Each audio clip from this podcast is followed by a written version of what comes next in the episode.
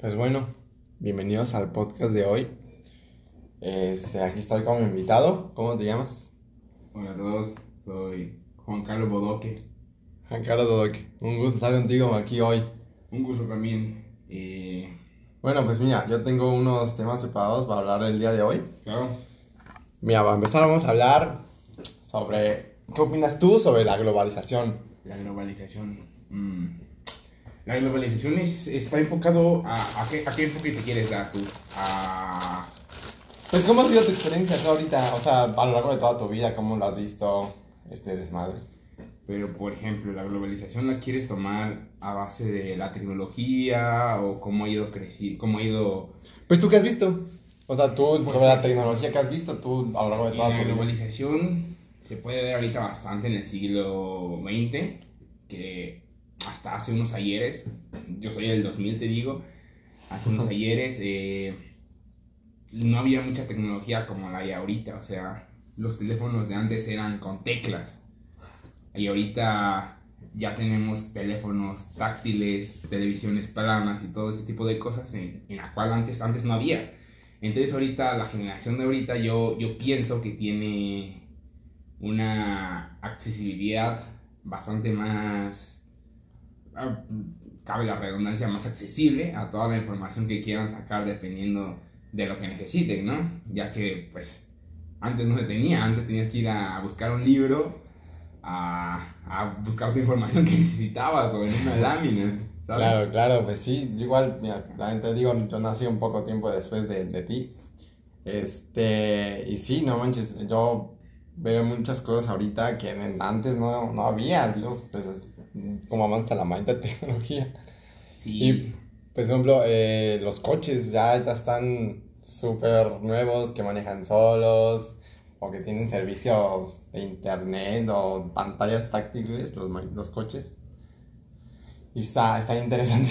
Sí, No. pues, pero pues yo creo que otro punto, ese es un punto a favor de todo esto de la globalización, pero también están los puntos en contra, ¿sabes? Que es este, la industrialización. Eso, eso ha ido afectando bastante a lo largo de los años. Sí. En, esto, en, esto, en estas década, dos décadas que han pasado, ha sido, pues se ha notado bastante el cambio, ¿sabes? O sea, tú hablas con una persona ya mayor, una persona de 40 años, 50 años, y te cuentas sus historias de cómo antes no hacía tanto calor o como antes Los, los cambios climáticos, ¿no? Que están como bien... esas cosas que por ejemplo la Ciudad de México siempre ha sido una ciudad contaminada pero sí. ahorita en, en la actualidad es una es una asquerosidad ves Y cielo y es gris. el cielo siempre es gris y Hay mucho ruido. sí, hay un ruido asqueroso, es contaminación tanto auditiva como contaminación ambiental. Entonces, ese es un, un, un cambio de globalización malo que se podría decir. Porque pues como todo tiene sus ventajas y también hay sus desventajas, ¿no? Claro, claro. También en otros países, de, por ejemplo, China, que también está reindustrializado y contaminado, pero también toda su tecnología que tiene China es impresionante. Sí, sí, sí, pero y pues. Pues más que nada es. Yo creo que ahorita ya la gente ya se está como dando cuenta de todo lo que las industrias están causando y todas esas cosas. Sí, y ya ¿no? es por eso que están optando más como para energías renovables o cosas que no contaminen tanto, porque pues al final de cuentas están acabando el mundo, ¿no? Sí, Nos estamos últimamente... acabando nuestro mundo para tener las cosas que tenemos y pues no sale tanto a cuenta, no sirve de nada disfrutar estas cosas 100 años para que cuando termine esos 100 años estés sufriendo por respirar o por un vaso de agua, es- no sale a cuenta las cosas. Claro, últimamente hay muchas campañas o compañías que intentan irse por lo renovable. Como ya dije antes, el, el coche, y ahora es eléctrico en vez de a motor o mecánico. Entonces sí, las cosas van bien. Y hablando de otros países, ¿qué opinas tú de la inmigración? Mira, mm, pues ahorita igual en la actualidad yo creo que ya hay mucha más gente de la que había antes. Sí, más ahí o la, población creció un montón, no nada más aquí en México, sino pues en todos los países. En China ves que hay restricción, eh, bueno, no en China, Asia, se puede decir, en países asiáticos, que hay restricción de cuántos hijos puedes tener por la sobrepoblación que hay. O sea, no, no no dan abastecimiento a todos, a todas las personas que viven en Asia. Y, y yo creo que de ahí deriva bastante la inmigración hacia otros países. O sea, si en un lugar ya no abasteces a tus poblaciones y tú ves que ya no hay trabajo, ya no hay lugares donde vivir, que ya vives en un cuadrado casi casi. O sea, eso ya no es estilo de vida, ya eso ya ya no es una forma de vivir, entonces pues la gente opta por irse a algún lugar que a lo mejor no es mejor en donde está, pero tienen alguna oportunidad de conseguir otro trabajo. Una ah, casa más grande o cosas que ahí no se pueden acceder, ¿no? Claro, claro. Sí, pues está el caso aquí en México. En México siempre ha sido mucho de inmigrar a los Estados Unidos. ¿Por qué? Pues por lo mismo. En México siempre hay eh, mucho, mucha pobreza. México es uno de los países pobres. Hay mucha pobreza y, y, pues por mala suerte siempre la gente tiende a irse a los Estados Unidos. Y pues la población casi yo diría que un 40% de la población estadounidense es mexicana, de que se han ido de aquí para irse para allá para buscar una mejor calidad de vida, tanto para él, para su familia. Aunque su familia se quede aquí, pues ya sabes, lo típico de mandar dinero para acá, para que sobrevivan, consigan sus casas y todas las cosas. Claro, claro. Entonces, este, pero pues también nosotros estamos igual con, con los de abajo, con Latinoamérica Sur, que es Colombia, por ejemplo, o, sí, o Venezuela. O Venezuela, que son, este, que ahí son aún más pobres de lo que somos nosotros y, y, ellos hacen lo mismo que nosotros hacemos con Estados Unidos, que ellos inmigran, a México.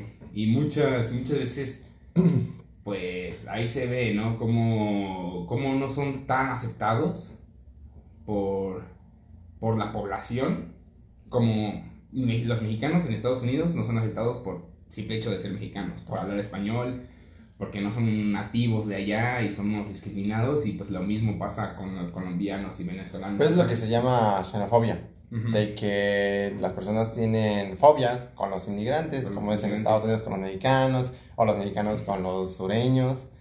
Entonces, este, sí es una fobia. Pues sí, es, es, pues sí, sí se le puede decir fobia, ¿no? Pues sí, porque le tienes como eh, miedo, bueno, no más, no miedo, sino como es que son diferentes culturas, son diferentes culturas que uno toma, ¿sabes? O sea, es como de que un colombiano, bueno, en Venezuela, hablemos de Venezuela, ¿no? Venezuela son bastantes pobres y la gente, pues, en Venezuela tiende, tiendes a escuchar mucho de vandalismo en Venezuela. Sí, sí, sí. O, o, por ejemplo, también Colombia, que se, se suena bastante esto de vandalismo. El narcotráfico, ¿no? Más que nada. Narcotráfico, sí, claro. Y entonces, pues uno trae esas ideologías y piensa que cuando vengan para acá van a hacer lo mismo. Y traen ese tipo de cosas, ese tipo de problemas a México. Exactamente, entonces tú dices, no, pues ¿para qué traer más problemas a un país que ya tiene bastantes problemas? ¿Para qué más? Entonces, pues es eso, esa es mi idea, ¿no? Y lo mismo con nosotros y y los Estados Unidos, que es como de, ¿para qué traer más inmigrantes a un país que es puro, digamos, ¿no? Que ellos piensan que es puro, ¿para qué traer más gente, eh, más mexicanos? Aunque somos, pues, los más trabajadores, se supone. pues sí, se supone que si nosotros, eh, Estados Unidos también estaría peor, porque nosotros somos arquitectos, albañiles. El mexicano es... Trabajador de naturaleza. Trabajador, pero flojo. sí, claro, claro. Y además, es que aquí en México no se puede conseguir una muy buena oportunidad de vida. O sea, puedes conseguir, sí puedes tener una vida, pero no una calidad de vida como en Estados Unidos. Es que, ¿sabes qué? Los trabajos comunes aquí en México son mal, mal pagados. Sí. pues el salario mínimo está muy bajo. Está muy bajo y... En Estados Unidos... Y a lo que, a lo que alcanzas eh, teniendo un trabajo pues común aquí es clase baja, por muy bien pagado que estés, mm, te mantienes en clase baja en un trabajo común y ya los trabajos, pues los típicos trabajos, ¿no? Gobierno, medicina, eh, arquitecto. No, arquitectura no creo, eh, gobierno, medicina. Son trabajos que sí tiendes a ir por una calidad de vida mejor, pero igual no pasas de la calidad media tal vez. O sea, tienes que ser un o presidente o algo así para tener una calidad de vida buena. O ya haber tenido, ¿no? Una... Y ya ves que cada vez que las personas empiezan a ganar dinero y empiezan a hacerse más adineradas, tienden a irse del país. Sí, tienden a más dinero tienes, más ganas Ajá, de porque del pues país. tú piensas la inseguridad, vaya. Sí, claro. Sí, por ejemplo, yo, eh, a mí sí me gustaría irme a Estados Unidos. A mí sí me gustaría ser inmigrante, la, verdad. ¿no? Aquí eh, me gusta mucho su cultura, me gusta mucho México, su comida, su, su idioma. Sus personas son muy buenas personas, ¿Quién verdad. no quisiera irse? Sí, Era claro. la pregunta, ¿quién no? Creo que Estados Unidos es una calidad de vida completamente diferente y la verdad es que sí me gustaría irme mucho. Sí, pues a varias personas yo digo, ¿no? Que aunque tengas que trabajar ahí, dicen que el trabajo es duro. Pero Sí, pues, pero, pues, ¿trabajas más? Igual que trabajas es la paga. Ajá, trabajas mucho o más o menos lo regular, pero pues consigues una calidad de vida Claro. mucho mejor que aquí incluso. Y pues tienes ciertos, ciertas recompensas, se podría decir, o ciertos derechos que como trabajador a veces uno no tiene aquí en México. Mm. Seguros de vida y Sí, cosas sí, así. claro, claro. que son importantes y que muchas empresas nada más no le importa pues, por ser México, ¿vale? sí, claro. Y pues yo creo que eso sería todo por el día de hoy. Pues sí, pues no puedo recargar más. Vaya. Pues muchas gracias por acompañarme. Nos vemos, fue un gusto estar en el podcast. ¿Cuál es tu nombre? Juan Carlos para servirle a usted y amigos. Hasta luego.